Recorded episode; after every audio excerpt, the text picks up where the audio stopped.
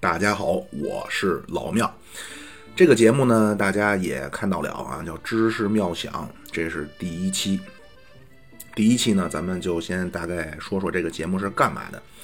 首先啊，话题方面主要是文史哲为主，应该就是我一个人。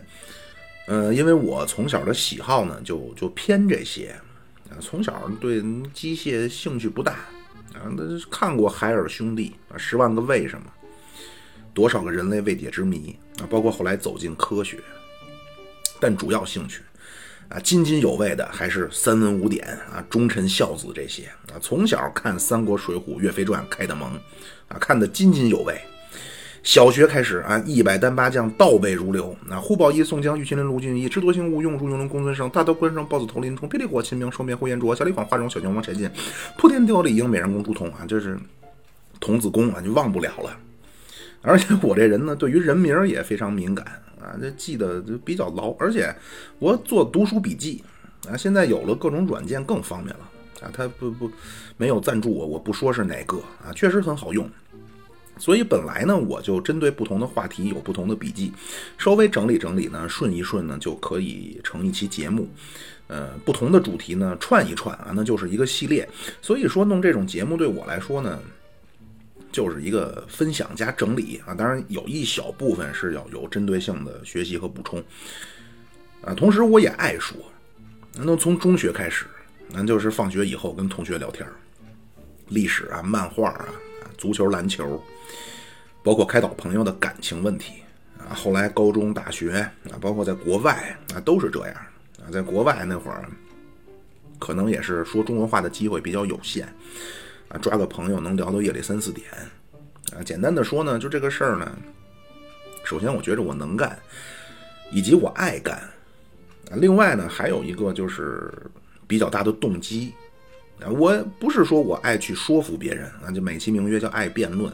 我二十多二十多岁的时候呢，特别爱干这个事儿，现在没有了啊，现在很尊重不同意见，因为我发现呢，你你你说服不了别人。特别是一个人的世界观形成了呢，很多基本观点很难改变了。但是有时候我又很有冲动想去扩散一些。那为什么呢？因为不得不说，咱们的宣传工作有的时候做的让人非常着急啊。我个人的喜好呢，各位听友可能有知道的啊，有以后慢慢会了解的，就是我涉猎的一部分话题呢，有些属于所谓叫比较敏感。啊，你说你弄个节目啊，你讲什么叫引力波，哪个叫哥德巴赫猜想，这种东西问题不大。但你要是说刘少奇同志的历史评价，或者说这个中苏关系啊，或者更敏感一些的啊，四九年以后的一些一些问题啊，可能有些东西呢，咱们基层的审核人员出于安全的角度的考虑啊，或者说知识分子确实比较狡猾啊，各种春秋笔法明褒暗贬，指桑骂槐。啊，那确实很难分辨，所以说他们能做的只能是暂时不要讨论这些敏感的问题啊，以免被某些居心叵测的人利用。啊，大家也能理解吧，对吧？我个人我是基本理解的。啊，当然这块呢要注意啊，基本理解和你不理解又能怎么样？那可是不一样的。我非常理解现在咱们。这个历史问题，包括当下情况的复杂性啊，也对咱们的一些政策，包括基层审核人员的客观能力表示尊重啊，因为确实有很多叫披着羊皮的狼化成美女的蛇啊，很难分辨谁是自己人。但是很多东西、很多领域呢，或者用一句带有马列主义革命性的话说，叫很多阵地，你不去占领，别人就去占领。那现在的情况呢，当然好多了。一方面是国家的国力确实增长了，那老百姓的生活呢也确实提高了，从而带来的呢，用咱们习主席的话说叫四个自信啊：道路自信、理论自信、体制自信、文化自信。你生活当然有困难啊，当然需要努力奋斗。有些朋友总是抱怨啊，觉得这个那个的。你不说别的，你现在送外卖的小哥啊，只要不太偷懒，一个月都能跑出上万。啊，你送个外卖没什么要求吧，对吧？咱不能说让你天天躺着就吃香喝辣的吧？对吧？当然，这个以后呢会，以后咱们节目会涉及到啊，就政治哲学啊，这西方哲学非常重要的一部分啊，叫价值论啊。西方哲学三大块：本体论、认识论、价值论。价值论当中非常重要的一部分叫政治哲学啊。这价值论还有一块叫美学。这政治哲学。不是说啊怎么整人啊什么红墙密室啊不是，价值论讨论的一个核心问题就是我们究竟要一个什么样的社会啊要一个什么样的政府要一个什么样的制度啊这个话题呢也和咱们中国古代的古代思想啊探讨的话题重合度很高啊所以很有意思将来咱们都可以说一说，不光是单独的说啊也可以横向的比对那比如儒家和杜威。啊，这胡适的老师杜威，啊，墨子和功利主义，啊，韩非和这个马基亚维利，啊，这个横向一对比很有意思。啊，说回来啊，就是咱们现在国家的发展有目共睹，啊，客观上取得的成就呢，将来有机会，咱们不能叫吹一波，啊，这就我觉得叫进行客观的阐述。那位说问题有没有？那问题当然有，但你不能因为你有问题就否定成绩。对吧？你一个小孩儿啊，你考上了清华，结果有人拼命说啊，他长青春痘，而且他那个青春痘挤破了里边还有脓。对 首先，是不是青春期普遍都长青春痘？而且长青春痘是不是决定性的评判标准？啊，那边那个倒是溜光水滑，啊，少年犯，啊，那个肤若凝脂，啊，年纪轻轻甘当小三儿。为什么我想分享些东西呢？就是因为可能有些朋友啊，身边的一些人啊，很关注某些话题，但实际上呢，就是酒桌上聊啊，对于很多呢根本不了解。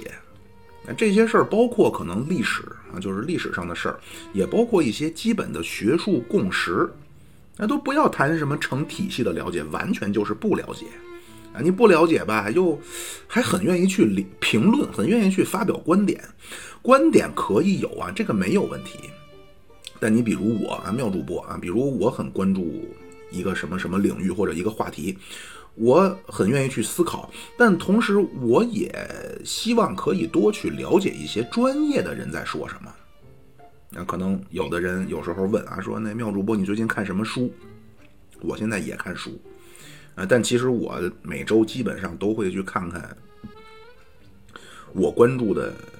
一些领域的学术论文，啊，很多东西获取起来没有那么难，啊，很多话题呢不是所谓啊不让说不让谈，啊，学术界都在讨论。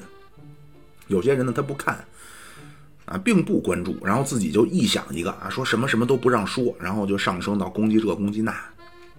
那你比如说啊，这个话题我将来啊我一定要说啊，但是如果说给下了架。我前面也说了啊，我对咱们基层审核人员的水平和考量啊，我内心表示理解与尊重啊。我将来一定啊会说说咱们呃八九年的事儿啊，这个事儿是不让老百姓知道吗？啊，咱们八九年的国务院的报告里面都有啊，整个事儿来龙去脉，国务院网站都能都能搜到，都能下载啊，这我那儿也有。啊，还包括可能有人觉得敏感的啊，那文革，很多人觉着啊，那都是秘史，但其实研究的太多了啊，有从这个研究领袖决策层面的，有研究基层民众状态的，有以当时呃宏观的国内国际形势为角度的啊，有研究这个文革对后来中国的政治、中国的政治文化的影响的啊，研究的非常多。然后我上个礼拜就看了一个比较新的学术文章啊，发表在中国政治学啊，它是用定量研究啊，最终得出一个结论，就是经历过文革的人，男女平等观念空前高涨啊。你改革开放以来呢，性别歧视明显上升啊。同时，它对比台湾啊，就是因为台湾是紧跟西方社会啊，这性别歧视在台湾对政府和民间的负面影响远高于中国大陆。啊那当然说这个是不是什么御用学者？这不是海外的学者，而且他的结论也不是说文革好，他结论是什么呢？是性别不平等不能靠什么所谓西化民主化解决这问题，靠什么呢？要靠政府介入和公共政策的支持。啊，说回来啊，就是很多声音呢，老百姓也不知道啊。你说他完全不关注吧？哎，他不是不关注，很爱聊，但是又不愿意花时间去了解啊。不过最近几年是好多了啊。你咱们某站啊，这个视频很多视频给了我很多动力啊。我就觉得呢，既然他们能在某站上发视频，我凭什么不能在音频音频平台上说呢？可能那位说了啊，那你怎么不去那个某站弄去？啊，实话实说，一个是这个视频制作，一个是找视频素材，这两个呢比较耽误时间啊，我也不太会啊。音频省事儿啊，我就拿个麦克风，把之前的笔记啊、读书笔记拼一拼啊，就大差不差了。说回来啊，就是一个呢是咱们最近几年生活改善啊，带来了自信，还一个原因呢，就叫没有对比就没有伤害。您，过去啊一提西方，民主、自由、人权。啊，就这词儿一出来，完了，兴奋了啊！更过分点呢，抽搐了。啊，结果呢，一个是现在可能出过国的人太多了啊。咱们头几年有一位杨同学啊，说一一到美国啊，一下飞机，空气都是甜的啊，满街的甜甜圈的味道。他说我来到这里，终于可以不戴防毒面具了。那后来才知道，这股香甜不是甜甜圈儿，而是自由与民主的味道。那就他这段演讲啊，那一时间成为笑谈。还有台湾啊，我也关注咱们台湾的一些政论节目啊，咱们 某音上啊也有专门做这个的啊，就配的都是那个喜剧的背景音乐啊，那确实是笑话。说台湾人啊来了大陆啊，深圳啊非常潇洒啊，点餐啊。红烧牛肉的，葱香海参的，那想了想还是葱香海参的吧。不要误会啊，泡面啊，点了碗葱香海参泡面。哎呀，台湾人说呀，那泡面的香气引发了深圳人民的围观呐！啊，我的天呐，中国大陆人惊呼啊，这得多有钱的人才能吃得起泡面呢？啊，他就得出结论啊，说完了，那中国大陆已经完了啊，到什么程度，民不聊生了。为什么呢？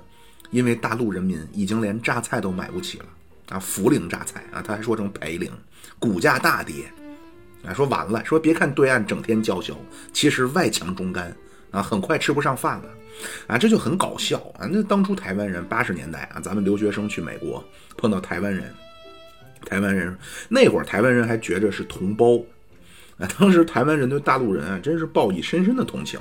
啊，因为当时人家台湾人说了，说我们从小被教育，香蕉皮啊，剥那个香蕉皮啊，要整齐的剥，为什么呢？因为香蕉皮在大陆啊，香蕉大陆人民是吃香蕉皮的啊，所以每次你们在剥香蕉皮的时候，要想起水深火热的大陆同胞啊，啊，现在呢，咱也走出去了啊，越来越多的人都出过国，那你不过就是个烛光晚餐战斧牛排啊，八二年的拉菲。啊，这咱也不是没见过啊！八二年的拉菲我没喝过，八二年的白开 water 我总喝过吧，对吧？而且很多东西呢，就前面说叫没有对比就没有伤害。啊，最近这个疫情，那实际上就是给各国政府的治理能力啊、政治动员能力发了一张公平的考卷啊！而且咱们这是最难，因为咱是当头撞上啊，没有任何参考的案例啊，但是咱们是做的最好的啊，相比其他国家。你无论是超级大国啊，美国，人口大国印度，啊，老牌的资本主义国家英法都不行。那咱们现在基本算把疫情完全控制了，对吧？有一个新增的上新闻呀，啊，就所以之前很多的泡沫就就破了啊。当初我一个美国朋友问我啊，说，哎，你在美国，你觉得你来美国，你觉得你思想有什么变化吗？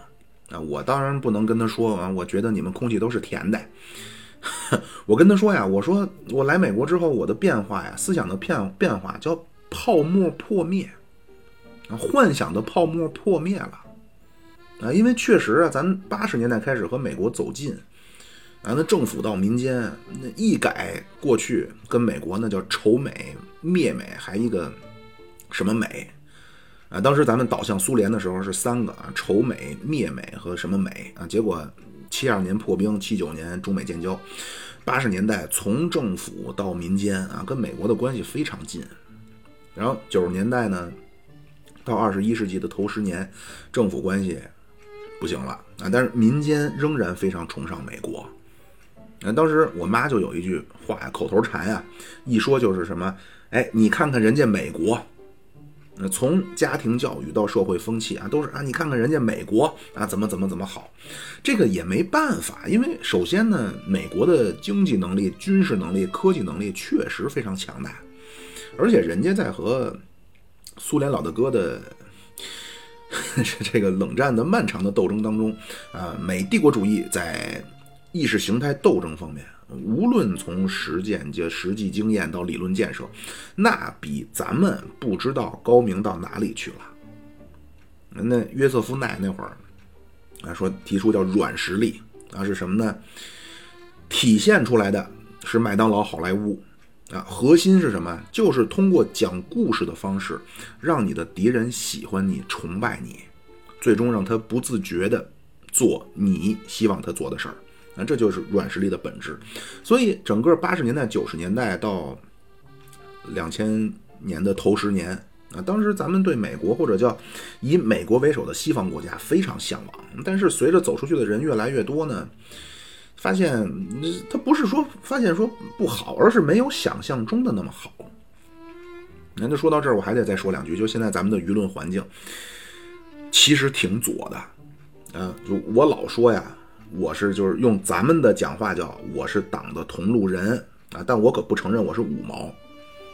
我这么一个同路人都觉得现在咱们有点左，而且甚至有些我真是觉得就直说就是不对。那一个就是有意歪曲事实，那你看很多那自媒体的东西啊，你会觉得那我靠啊，中国他妈号令天下，莫敢不从了啊，美国完了啊！其实人家的家底儿厚的难以想象。那会儿我就老跟我那帮美国的朋友说呀，包括同学，我就跟他们说，你们根本就不知道你们国家到底有多牛啊！他们美国人自己都知道啊，自己国家很厉害啊，天天美国世界第一。那九幺幺一炸，一炸楼啊！美国人自己都非常的愤慨啊，觉得不可思议啊！我们美国世界第一，怎么还有人敢打我们？啊，他们都知道自己国家厉害，但根本不知道他们这种真正的实力有多可怕啊！政治实力、军事实力、全球政治影响力。那当然这块呢，咱们这个川普同志啊，这。有说川普呢，就是咱们的地下党啊，深入敌营啊，都不是十八年，深入敌营几十年啊，让美国针对中国年轻一代，啊，叫互联网一代的，就是曾经的软化拉拢工作啊，毁于一旦。说这川普让这个美国用了六十年在全球建设起来的这种正派的、进取的、负责任的、值得信赖的形象烟消云散。啊，就看过一个两千零呃二零二零年的皮尤的民调啊，美国的世界形象啊，二零二零年突破了伊拉克战争时期，达到历史最低点啊，就是当然开玩笑啊，说这川普啊，独独钟爱红领带，为什么？为了纪念年少岁月戴在胸前飘动的红领巾。但是美国还是很厉害啊，现在。咱们现在咱们跟美国叫全面竞争关系啊，这个过程会付出很多的努力和艰辛，但是这个没有办法，不是你说你释放个善意啊，别人就能放过你。毛主席就说呀，叫帝国主义亡我之心不死。那早年咱不是没有过其他的声音，早年咱们晚清的时候叫主和派啊，北洋民国以后呢，咱叫投降派啊，胡适什么的，咱管党内呢叫右倾投降主义。改革开放以后，咱们逐渐淡化这种阶级斗争词汇啊，咱们叫鸽派啊，鸽子，鸽派、鹰派嘛。已故的前任驻法大使啊，外交学院的院长吴建民啊，那当然咱们不是做人格的攻击啊，这种很多就是意见不同。那当时就说呀，要释放善意啊。啊，那更早呢，一九二几年的时候，啊，胡适就说啊，你不要整天这反美，今天反美，明天反日的。胡适当时就说呀，一九二几年的时候啊，胡适说中国没有被殖民的危险。啊，当时美国提出门户开放啊，这咱后边说。胡适说这个好啊，那那外国人投资，他当然希望你国家统一，希望你国家富有啊，就很类似头几年那个言论。啊，那美国干嘛要搞垮你中国呢？搞垮中国对美国有什么好处呢？对吧？你中国增长了，富有了，美国跟你做生意，他还有的赚呢，不好吗？是有这么种声音啊。但是这个东西呢，做生意有一个底线原则，叫你情我愿啊，自愿买卖，你不能强买强卖。我能不能选择不跟你做这个生意啊？那那英国就说不能啊，对吧？当咱那会儿那个公知啊，就说这鸦片战争啊，说英国有错吗？英国就想跟你做生意有错吗？啊，是这个，你听着仿佛是没错，但是我不想跟你做生意，可以吗？对吧？你去菜市场叫一人抓住了，说你今儿不买我茄子不许走，那这不耍流氓吗？对吧？你中国包括这个印度，那非洲、拉美、中东，那实际都成了这个西方国家发展的垫脚石了。啊，说的很漂亮啊！我看这个美国二十世纪初啊。可能他们也当时是真的发自肺腑的 提出这个建议啊，说当时中国需要什么？他们说中国需要三样：蒸汽机、民主和圣经。啊，一说这圣经啊，西方这个非洲人说，西方人来的时候是我们手里有金子，西方人手里是圣经。结果过段时间 变成西方人手里是金子，我们手里只有圣经。啊，总之就是我想说呀，西方在全球呢，通过这个。掠夺的方式啊，获取了大量的资源，所以可以为祖国的成就感到骄傲自豪，但是也别盲目盲目乐观啊。有的事情咱们确实可以去指点江山啊，比如疫情防控，但很多地方还是有很大进步空间的啊。很多技术咱们叫被卡脖子啊。习主席十七大报告那叫机遇前所未有。同时挑战前所未有啊，机遇大于挑战，包括后来提出叫百年未有之大变局啊，就是第一就是很多自媒体呢，我他出于点击量或者什么七七八八的考虑啊，说的呢仿佛再过十五年全世界就共产主义了一样，那我真的觉得这个不好啊，这种东西呢它就会带来第二个，就是很多时候这种膨胀带来头脑不清醒，以至于就就就就就就跑偏了。嗯，前几天有个图，啊，叫中国的点火 vs 印度的点火，啊，咱这边点火是什么？火箭升空。那印度点火烧尸体，啊，他把这两个放一起，啊，这事儿当时还闹得挺挺挺大，啊，咱们这个复旦大学啊，这个美国专家神毅转发了，然后说什么这个印度的妖艳贱货啊，什么什么不要做圣母婊，然后胡锡进啊，这环球时报的主编。被称作“胡飞盘”的胡锡进胡总啊，啊，说这个时候你官媒怎么能这样？啊，这胡锡进说：“我是对内对外两条宣传战线上奋战多年，我很了解里边的门道。”啊，就这个事儿啊，就我不知道大家大家怎么看啊？我就觉得有的时候咱们的脑子啊，一个是膨胀了，一个真的就是缺乏一些基本的这这，我我也不怕得罪人。那可能有人说啊，你口口声声同路人啊，你怎么这个那个？首先啊，咱们可以回想一下啊，这个国外呃官方的、民间的针对中国不友好的，甚至恶意重伤的言论太多了。但是绝大多数，它都是针对政府，对吧？你仔细想想，他们的态度啊，都是啊中国人民好可怜啊，中国政府在欺诈他们。啊，他们的官方有没有过在咱们死人的时候，地震呀，或者疫情刚开始爆发的时候，有没有这种幸灾乐祸呀？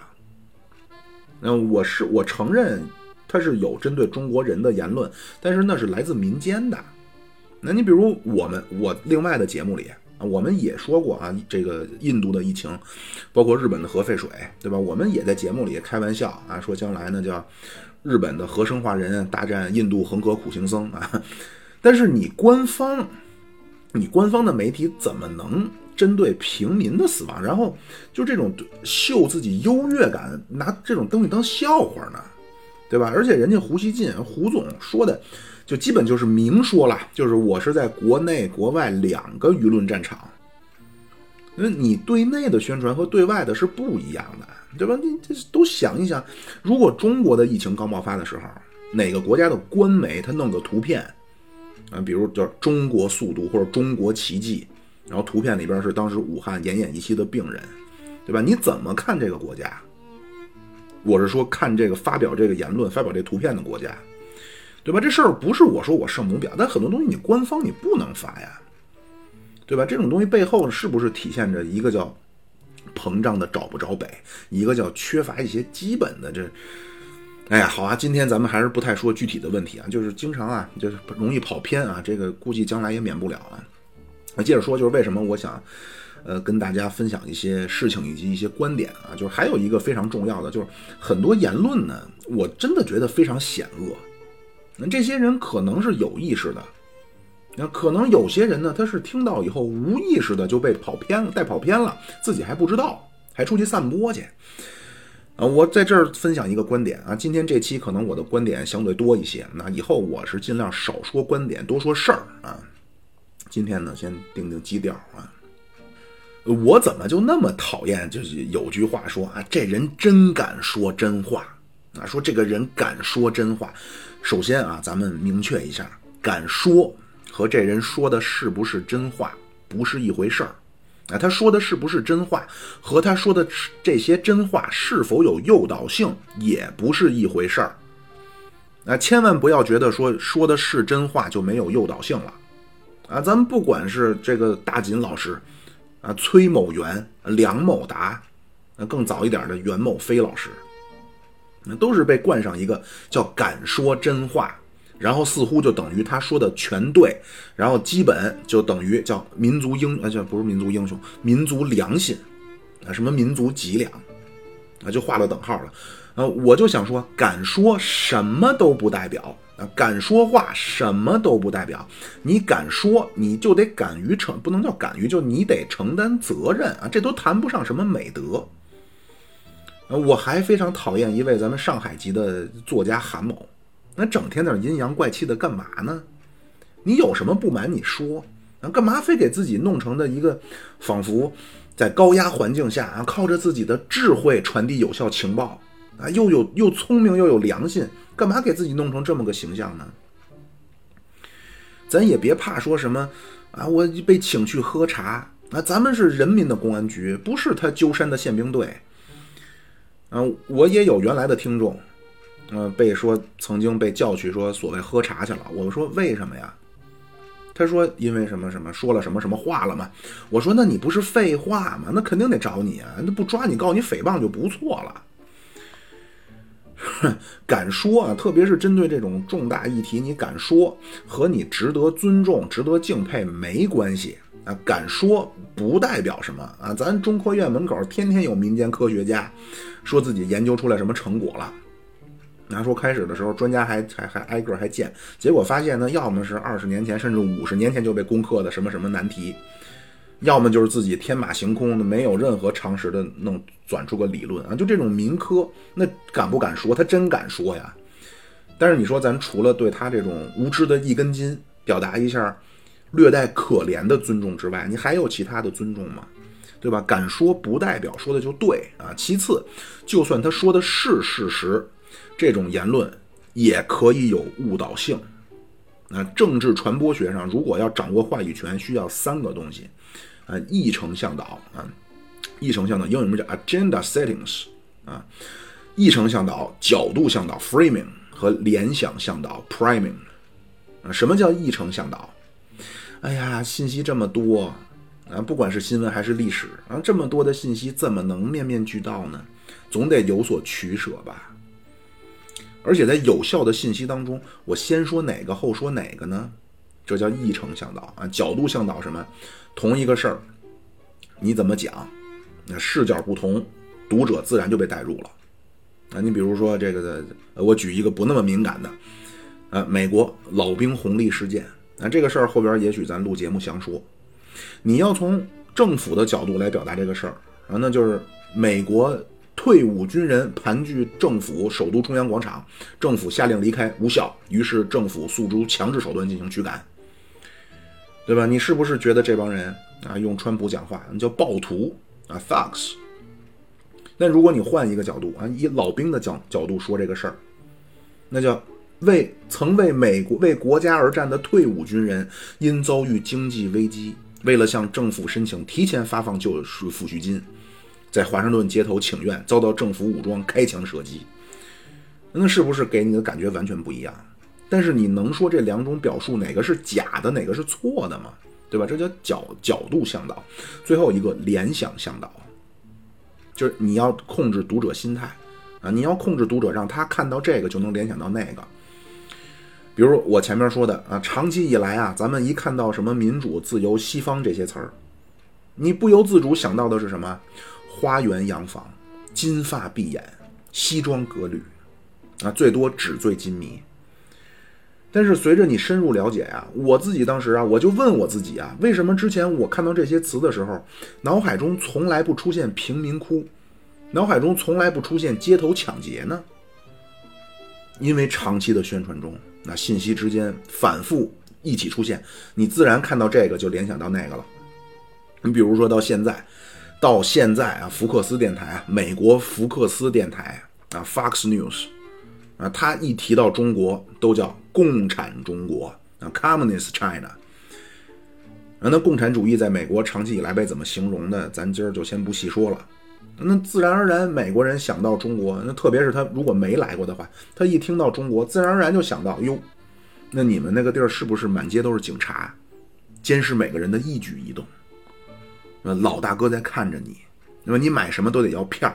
不是你喜欢你想买什么就能买什么，而是政府安排你买什么，你才能买什么，对吧？议程、角度、联想啊，这三个，这是咱政治学当中的一个常识啊，就基本知识啊。如果有这个研究生学政治学的，那肯定知道这个。啊，科学也没有国界啊，那不是说牛顿第二定律在英国好使，印度尼西亚就不灵了，对吧？这政治学规律啊，新闻传播的规律在哪儿都一样。啊，我也不是说这个黑暗的西方资本主义社会里啊，那些被财阀操控的呃媒体这么去挑动民意啊，在哪儿都一样，那，在哪儿都一样啊。咱们的新闻呢，咱也要分析，也要独立思考、独立判断，好吧？那我弄这个节目呢，除了能干、爱干这两个动机之外啊，另外还有就是宣传部分，我不希望看到呃别有用心的人。啊，可能小到博取流量，大到恶意的引导民意啊！我不希望看到这些人以拙劣的手段得偿所愿。那第二个呢，就是我希望用比较接受度高的方式啊，跟大家多说说事儿。就我身边很多朋友呢，他其实连事情是怎么回事都没闹清楚啊，就非常喜欢下个结论啊，这也是人性。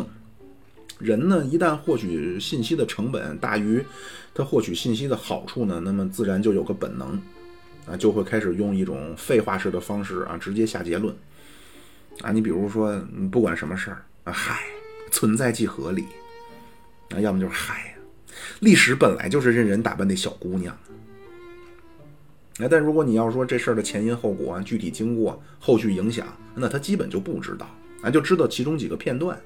然后就来这么一个自己都觉得深信不疑的结论啊！所以之前呢，我聊历史类的节目呢，我就老说啊，先讲故事，讲完故事，咱们再说意见，再再说怎么看这个事儿啊。当你全面了解了一个事儿以后，你就会发现，不是什么谁是好人谁是坏人啊，谁是天使谁是魔鬼，都是魔鬼中的天使，天使中的魔鬼，按照简单的这种结论都站不住脚。啊，都有当时的背景，呃，或者叫呃叫历史的局限性，啊，对整个事情呢，他每个人也都有自己的考虑啊，全盘的考虑。那对后续的影响呢，也都是非常立体、非常全方位的，啊，我是希望呢，相对全面的还原一些，啊，当然前面我也说了啊，这议程、角度、联想是可以保证在你说的都是事实的前提下，把人往沟里带的。我呢，你要非说我的倾向啊，我说了啊，我是党的同路人啊，但是，我绝对不会刻意的把听友往某个方向带啊。以我个人的经历来说，我了解的越多越全面，我反而越和组织啊这个心越近啊。各位啊，这么表忠心啊，不要下架节目啊。之前啊，在其他节目聊过一些近现代史啊，我特别喜欢有人评价我是五毛的同时，说我是个高级黑。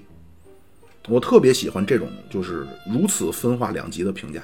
这个说明什么呢？说明我说的东西没问题啊。怎么解读？那你每个人自己都可以去解读啊。当然了，这儿呢，就是那些说我是高级黑的啊，什么又欲言又止的朋友，我真的不屑于干那。好的地方咱就大大方方的夸，不好的地方或者直说就是给人民群众带来了生命财产损失的，咱也坦坦荡荡的讲。啊，你只要把时间、地点、人物、起因、经过、结果以及呃评价角度、评价体系都明确了，我觉得大家最终的看法区别应该不大。啊，好比说。姚明啊，中国篮球历史上最伟大的球员啊！咱们回顾了他作为球员的一生那，咱们得出结论，他是中国篮球历史最伟大的球员之一啊，甚至没有之一。但是呢，那如果有人说啊，那姚明取得的成就啊，这他不行，为什么呢？因为他的脚踝遭了罪喽。那他整体的辉煌，那是建立在牺牲了脚踝的健康带来的呀。你单看这句话有毛病吗？那他有一定道理啊，但你深问一步，那你评价一个篮球运动员跟他怎么保养自己脚踝有没有什么必然联系？有的时候我就发现啊，咱们有些同志啊，一说同志，仿佛这暴露一下同路人的身份啊，就是我觉得咱们有些朋友缺乏一些基本的思考能力。啊，你说梅西踢球好，C 罗踢球好，那发表观点之后啊，那说为什么啊？因为他地震捐款了，你说这不是缺心眼吗？那就好比我说啊，刘宝瑞的相声好，为什么呢？因为他没事不说相声的时候戴个巴拿马草帽，我太喜欢了。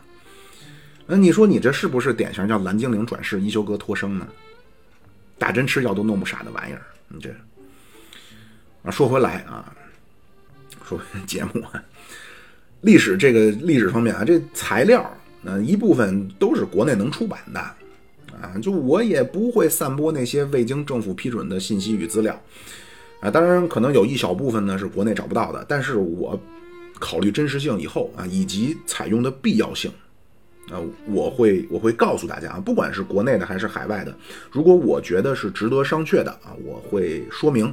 所以不要把我当做个说书的啊，那说书的基本就是为了万众观众瞎编乱造啊，怎么精彩怎么来。但咱这节目呢，还是真实性优先啊，其中免不了有观点，呃，我也不想隐瞒我的观点。啊，你评书评书不光得有书，还得评，对吧？我的观点呢，当然您可以不同意也没关系。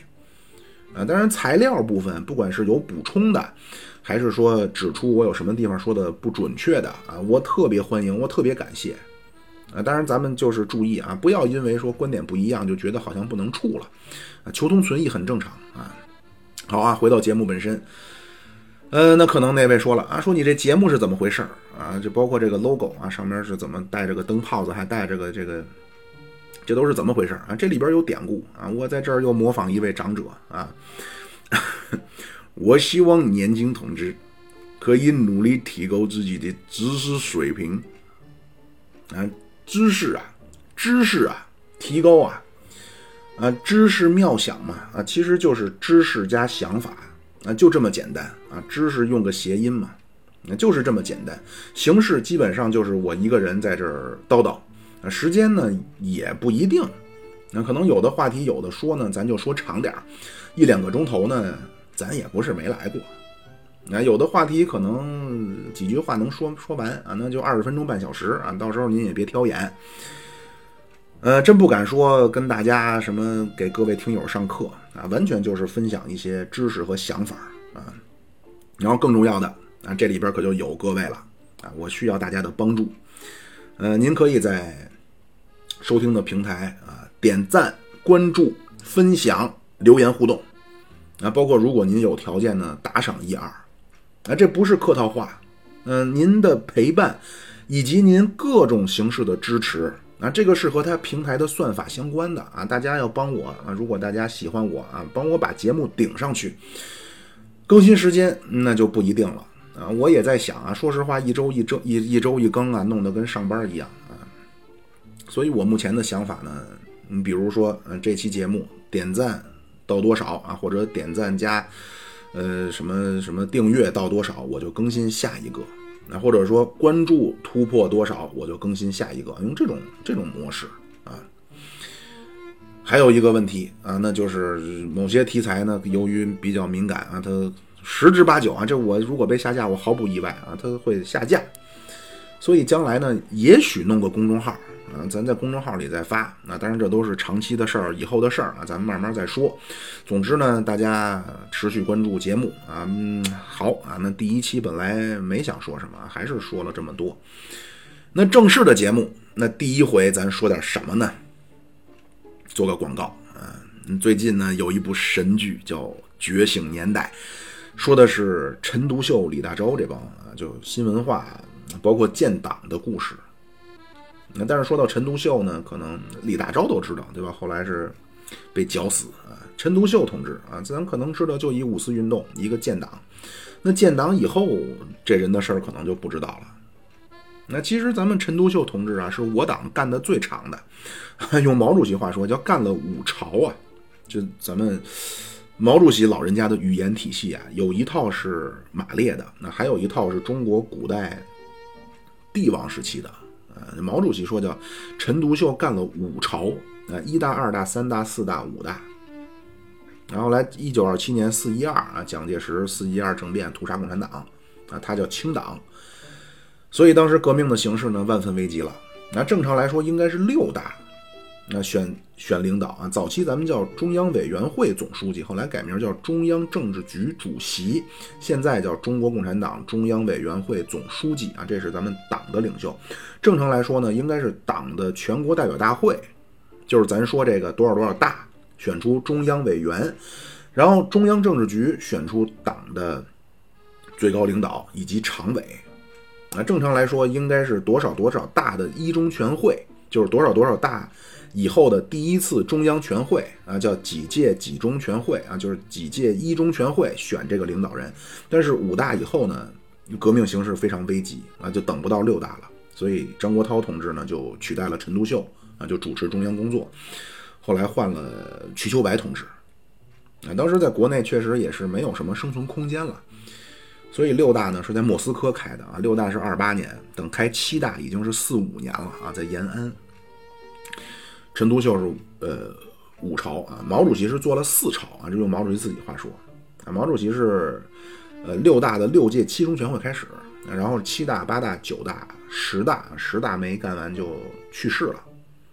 但是陈独秀啊，那作为我党啊担任中央领导人，届数最多。那同时，人家叫新文化运动的旗手啊，中国共产党的创始人，也是毛主席曾经的偶像之一。啊，但是陈独秀同志呢，长期以来无顶帽子，叛徒、汉奸、托派，右倾投降主义，右倾机会主义。这无顶帽子都怎么回事呢？哪些被所谓的摘帽了啊？哪些还没摘啊？没摘又是为什么啊？咱们下次说。咱下一期呢，主要就说说陈独秀同志打引号的啊犯的历史错误。那打引号的意思就是某些是值得商榷的，某些是子虚乌有的，啊，某些当然也确实是确有其事，啊，下次咱们说说这陈独秀同志的这个吴顶帽子问题。